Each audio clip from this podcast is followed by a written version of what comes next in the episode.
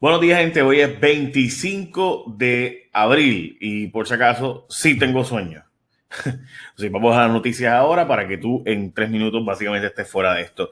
Eh, un analista y un alcalde, el alcalde de Mayagüez y Quique Cruz, le pidió, o más bien fueron demandados por la compañía de turismo para que devuelvan 4 millones por el avión Tortuga este, el avión de Ideo, que suponía que trajera gente de España a Aguadilla y la zona oeste de Puerto Rico y pues como ustedes saben, pues básicamente trajeron a nadie en cuatro meses y pico eh, e incumplieron, según la compañía de turismo, con un montón de requisitos, entre ellos pues que viajaran por seis meses consecutivos, una vez a la semana, que trajeran una cantidad de pasajeros, que la gente eh, reservara un montón de noches cuartos, en fin, nada de eso pasó, pero la compañía de turismo sí le pagó 4 millones de dólares, así que le están pidiendo que devuelvan porque incumplieron. Pueden conseguir la demanda en mi Facebook completa.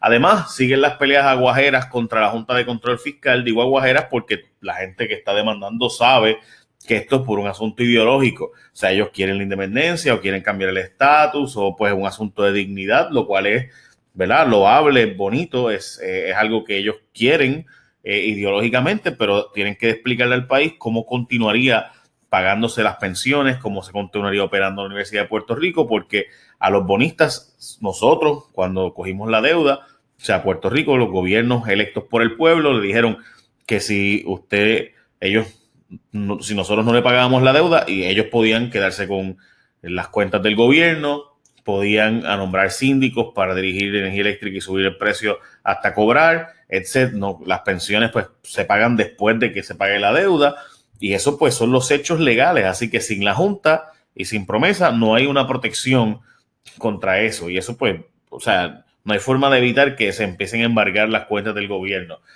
Eh, y obviamente pues eso tiene esas consecuencias. Así que esta pelea pues yo no sé si es de verdad o es un bluff para, para pues plantear que somos una colonia y esas cosas. Así que no lo sé.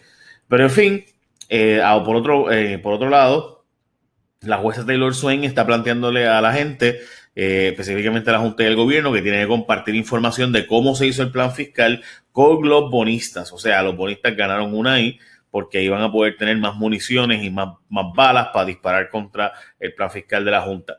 Eh, por otro lado, la maestra de Jaguar de San Lorenzo de inglés, que le dio clases a este joven de 14 años con quien tuvo aparentemente relaciones sexuales, evidentemente estaba enamorada y le ha salido muy caro el asunto de escribirlo por WhatsApp.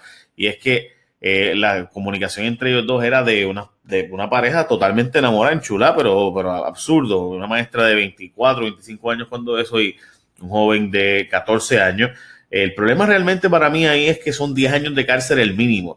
Y de hecho ella pues habló y hablaban de cómo pues tenían relaciones, pero de cómo él eyaculó dentro de ella. Bueno, eh, al menos en dos ocasiones tuvieron sexo. Y el problema para mí realmente de nuevo es que son 10 años de cárcel mínimo para ella cuando evidentemente es alguien que estaba pasando un momento mal mental, ¿verdad? Y estaba eh, este, enchulada a lo loco, o sea, el garete.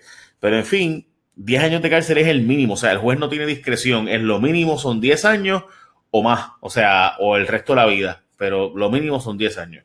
Eh, y eso pues está un poco fuerte, me parece a mí, que hay un montón de otros delitos que pagan mucho menos años.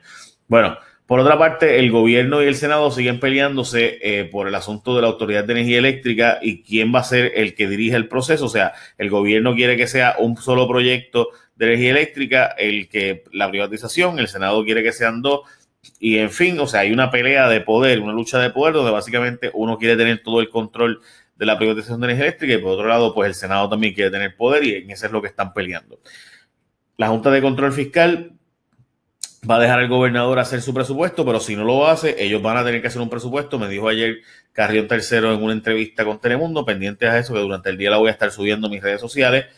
Eh, el gobernador creó un grupo que se llama Poder para hacer eh, que los políticos de Estados Unidos sepan que los puertorriqueños van a estar activos votando en las próximas elecciones eh, de medio tiempo que son ahora en el 2018 del Congreso, donde se elige la mitad, una tercera parte del Senado y toda la Cámara de Representantes Federal.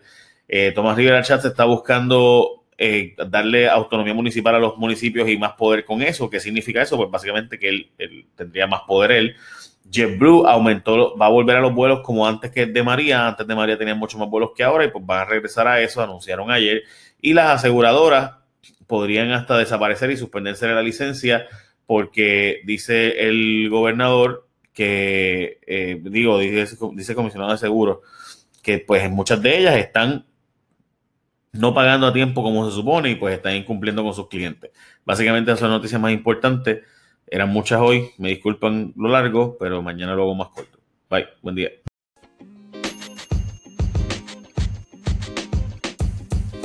Podcast you just heard was recorded with Anchor. If you want to make your own, download the Android or iOS app completely free from anchor.fm slash podcast. That's anchor.fm slash podcast.